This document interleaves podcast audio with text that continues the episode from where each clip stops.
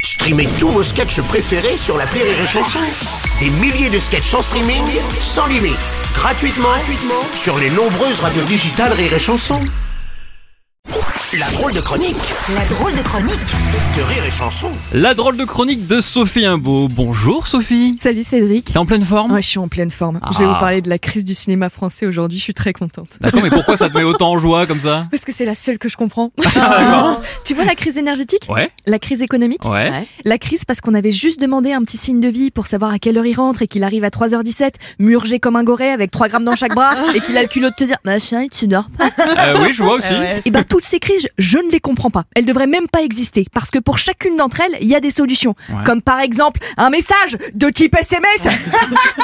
Mais la crise du cinéma français, je peux t'en parler. Bah oui, vas-y, parle-moi s'il te plaît. T'en as très envie. hein J'ai très envie. Ouais. Alors laisse-moi te l'expliquer tout de suite, mon Jamy. D'accord. Alors la première cause, très bizarrement, c'est le Covid. Mais moi, j'adorais aller au cinéma avec un masque chirurgical, un passe vaccinal, mon litre de gel hydroalcoolique, tout ça sans pouvoir boire, manger, respirer. C'était une expérience de fou. J- J'avais l'impression d'être en immersion dans un EHPAD Orpea, tu sais qui rationne les couches. Sophie, s'il te Pardon. plaît. Merci.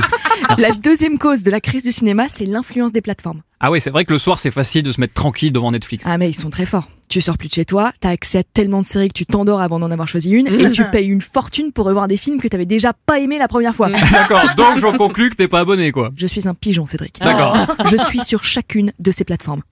Mais faut le reconnaître, la crise du cinéma, c'est pas totalement dû à ça. T'as vu comme elle est toute claquée cette transition Ah, j'aime beaucoup, ouais. La crise du cinéma, c'est aussi dû à la rarification des grands succès. Mais ça veut dire quoi, grand succès, parce que c'est subjectif Mais quelle pertinence, Cédric. Merci. Ce ping-pong de dialogue, c'est vraiment Oh, incroyable. merci.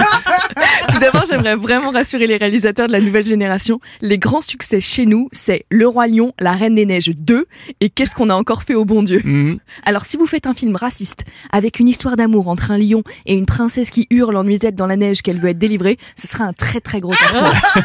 Bon, attends, je suppose qu'il y a eu des actions pour sortir le cinéma de cette Mais crise. évidemment, il y a Ah, eu bon. l'instauration d'états généraux du cinéma qu'il faut Mhm. vraiment imaginer, tu vois, comme un grand team building où il y a Isabelle Adjani, Sophie Marceau, Fanny Ardant. Elles sont en train de faire un grand escape game dans la boue et elles se félicitent d'à quel point c'est formidable de beauté et de bestialité.